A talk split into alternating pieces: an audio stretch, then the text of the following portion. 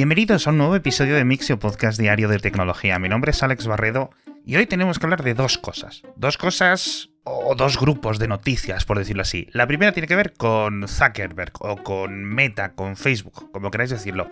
Y la segunda tiene que ver con la radiación y diferentes noticias tecnológicas que bailan dentro de ese concepto. Comenzamos con la primera parte, comenzamos con el tema de Facebook, con una pequeña apreciación escondida dentro de una nota en el Wall Street Journal que andaba comentando una probable e inminente nueva ronda de despidos en Facebook. Andaban reportando la situación, la moral, las sensaciones de algunos de los empleados de la compañía, pero lo más interesante es que algunos comentan que Mark Zuckerberg se ha puesto en una especie de modo de guerra. Dicen que el Mark original ha vuelto y que está muy activo en el día a día de la compañía. Esto se nota en las dos siguientes noticias que os voy a comentar, que creo que son dos lanzamientos muy importantes para la compañía. El primero es un sistema de canales dentro de Instagram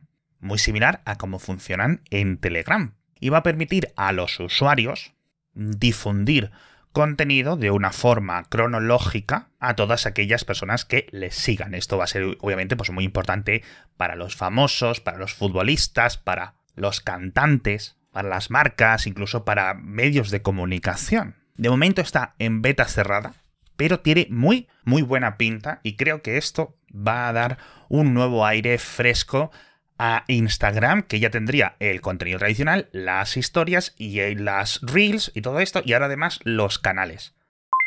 La siguiente noticia tiene que ver también con Instagram, pero en general con el grupo o con las aplicaciones de Facebook, y es que van a ofrecer también verificación de pago, muy similar a los cambios que ha hecho Elon Musk en Twitter. De momento lo están probando en Nueva Zelanda y en Australia, va a costar 12 dólares al mes y hace una verificación doble.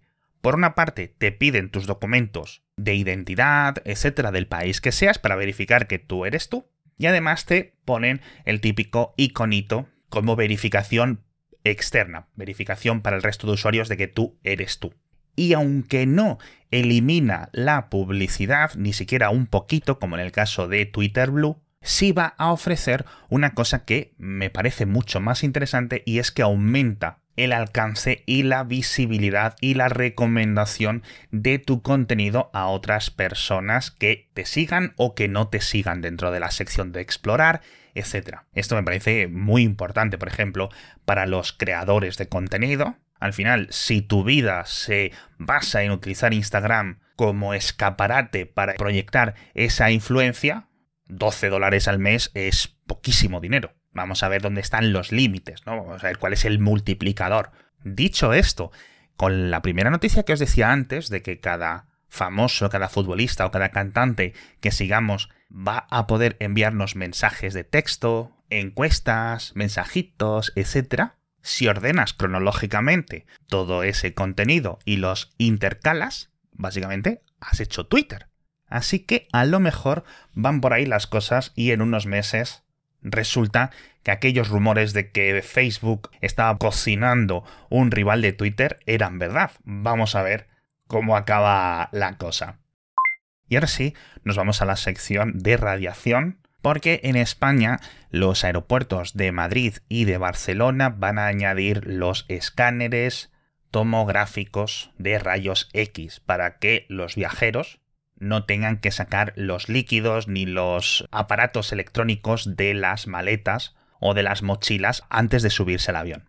No hay una fecha concreta, hablan de principios de 2024. Son unos escáneres que ya hemos visto en funcionamiento en algunos otros aeropuertos, en Schiphol, en Heathrow, en el Aeropuerto Internacional de Los Ángeles, y que, oye, pues hacen que las colas vayan mucho más rápidas.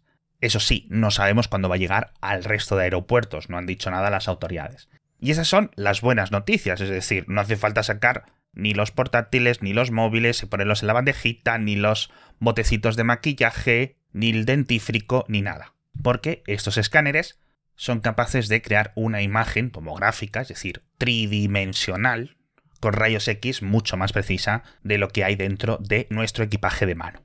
Entonces ha vuelto la pregunta que vimos hace dos o tres años cuando este tipo de aparatos empezaron a aparecer en otros aeropuertos. Oye, ¿es seguro que a mi portátil o que a mi tablet o que mi pasta dentífrica o a un sándwich que tengo a medio comer en la mochila me lo irradien con rayos X, que es radiación ionizante? Bueno, pues en principio no. Por una parte, lo, el único material eh, electrónico que debería de verse afectado podría ser elementos fotosensibles, y en este sentido lo único que se me ocurre son las cámaras de vuestros smartphones, es decir, que si estuvieras grabando vídeo, cuando pasa por dentro de este escáner, el vídeo podría salir un poco raro, pero en principio el sensor no tendría ningún problema. Me he puesto a repasar las consecuencias de esto en otros años y un elemento que sí es ligeramente afectado son los carretes de fotografía. Si están vírgenes, es decir, si están sin usar, en principio no deberían de tener problemas, pero una vez que ya tienen contenido, una vez que ya han sido expuestos, es posible que se modifique ligeramente el contenido. Así que, si sois fotógrafos o tenéis este tipo de películas o de cinta, pasadlas por fuera de este tipo de dispositivos.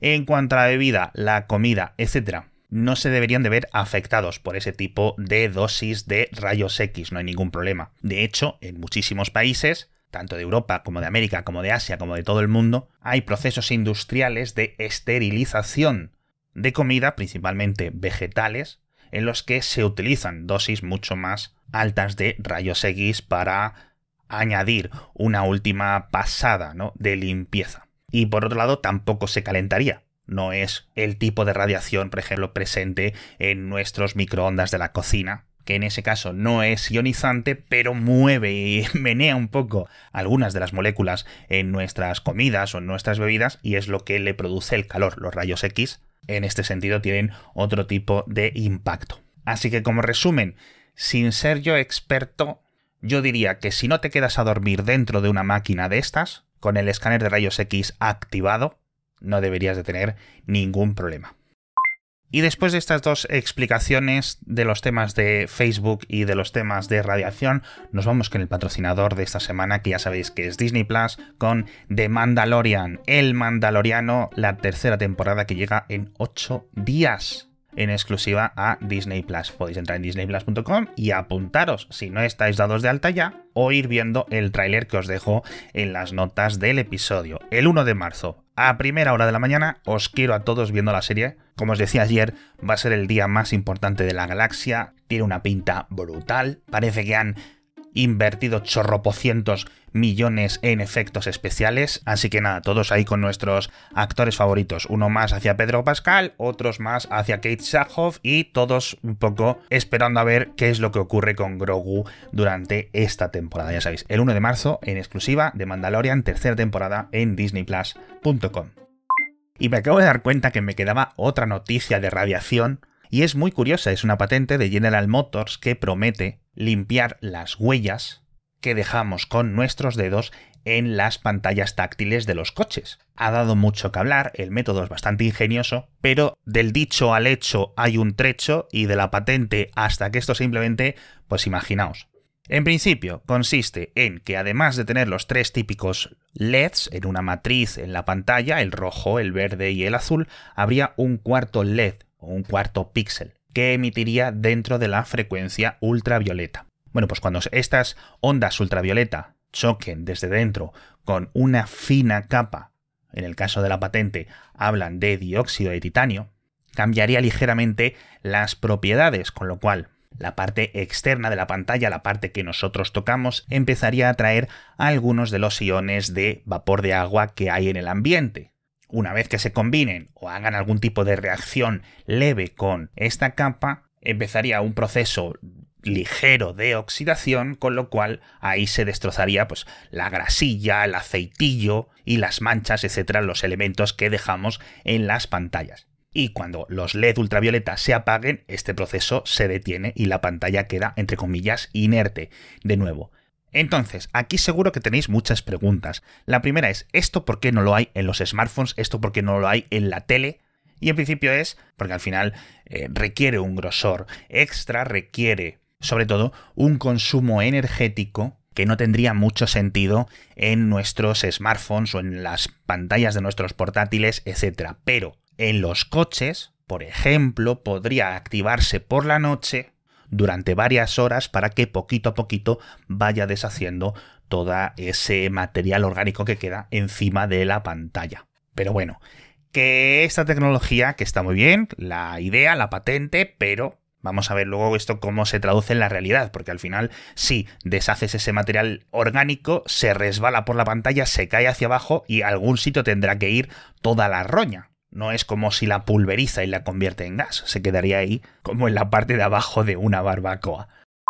Nos vamos ahora a Latinoamérica porque me he cruzado con un informe bastante interesante que habla de un aumento de estafas con recibos falsos en varias aplicaciones de pagos de la zona. Una es Yape, que es muy, muy, muy popular en Perú, y otra es Neki, en este caso en Colombia. Son las típicas carteras digitales de pagos, muy similares a lo que tenemos en España como Bizum, en cierto sentido también similares a PayPal, y durante los últimos 2-3 años, pues básicamente todo el mundo en Perú, en Colombia y en otros países las utiliza mucho para pagos en comercios, etc. Entonces, ¿qué es lo que ocurre? Bueno, pues que para verificar que has hecho el pago, normalmente giras el teléfono, le enseñas la pantalla de pago enviado y a la otra persona, al comerciante, le debería de llegar una notificación. Pero si el comerciante está un poco liado, si es un poco más crédulo, o si no sabe muy bien cómo funciona, algunos listillos lo que hacen es utilizar aplicaciones que simulan un recibo de estos de pago, que dan completamente el pego si se lo enseñas a alguien desde tu móvil o incluso le envías una captura de pantalla por WhatsApp o por lo que sea, pero no ha habido ningún pago. Entonces, para cuando te quieres dar cuenta que te han estafado, esa persona ya se ha ido hace un rato. No es algo excesivamente común, es algo que obviamente está aumentando paralelamente a cómo aumentan la popularidad de estas plataformas y que ya se están implementando desde hace un tiempo medidas técnicas para hacerlo más difícil. Hablamos también de la Estación Espacial Internacional, comentábamos ese segundo problema en la Progress MS-21, en esta sonda de transporte, que había perdido también el refrigerante, y la desconectaron de la Estación Espacial Internacional para verla, para girarla y poder observarla y hacer un análisis bastante riguroso a ver si se veía algún tipo de impacto de micrometeorito, como decían con la Soyuz, o algún daño físico específico, no vieron nada y desde Roscosmos decidieron desorbitarla unas horas después. Sigue siendo raro que dos sondas consecutivas pierdan el refrigerante, pero bueno, la MS-23 de Soyuz, la cápsula de transporte de personas, la lanzarán el día 24, el viernes, la iban a lanzar ayer día 20 y subirá, como ya os expliqué, sin tripulación para evitar posibles problemas por una evacuación apresurada de los tres astronautas que tendrían que volver a la Tierra. Así que durante estos próximos 4 o 5 días hasta que llegue, va a haber un poco más de tensión, pero las probabilidades de que ocurra algo son muy, muy, muy bajas. Hablamos también de un nuevo sistema, un nuevo salto en ejecución de modelos de texto sintético que unos académicos han desarrollado y que prometen mejoras de velocidad increíbles. Lo han llamado FlexGen y afirman que permite ejecutar, entre comillas, en hardware de andar por casa estos grandes modelos de aprendizaje automático de miles y miles y miles de millones de parámetros no significa que, yo que sé, un sistema tan potente como ChatGPT se pueda ejecutar en tu portátil, pero bueno, es un salto de gigante. De todas formas, os hablo de la ejecución, no del entrenamiento. El entrenamiento, eso ya es cosa seria, pero bueno, este tipo de avances a nivel, yo creo que es un avance más matemático que informático, está muy bien porque abre muchas más posibilidades, no solo a ordenadores portátiles, sino a tabletas, a smartphones, etcétera, para aplicar este tipo de programas. Y hablando de rendimiento, por cierto, os dejo en las notas del episodio para que lo leáis las nuevas diferencias de Geekbench 6, la sexta versión de este programa de medición de rendimiento sintético, que afirman que es aún más representativo del uso real especialmente en tareas multinúcleo, es decir, ese numerito que te dicen, este teléfono en Geekbench me da 5000 y este me da 5500. Significa que el de 5500 es un 10% más rápido. Pues a lo mejor sí o a lo mejor no. Bueno, pues con Geekbench 6 se acercan un poco más al tipo de usos eh, y procesos más comunes. Creo que no me dejo nada por hoy. Yo creo que este al final ha sido otro episodio bastante larguito. Pero oye, hemos empezado hablando de Instagram, hemos hablado de no sé cuántos tipos de radiación. Me gusta mucho esto de ver a Mark Zuckerberg otra vez apretándose el cinturón y poniéndose más en modo startup. No muy distinto a lo que están diciendo algunos empleados de Google que están haciendo a su vez los dos fundadores de Google y lo que hizo Bill Gates en la Microsoft de principios de siglo antes de dejarle las riendas al propio Steve Ballmer. Pero bueno, mientras todo esto se convierta en más mejoras en WhatsApp, en más mejoras en Telegram, en más funciones estupendas para Facebook, pues al final salimos ganando todos, al menos los que seáis usuarios de esas plataformas. Con esto me despido por hoy, muchísimas gracias y nos vemos mañana con más noticias de tecnología.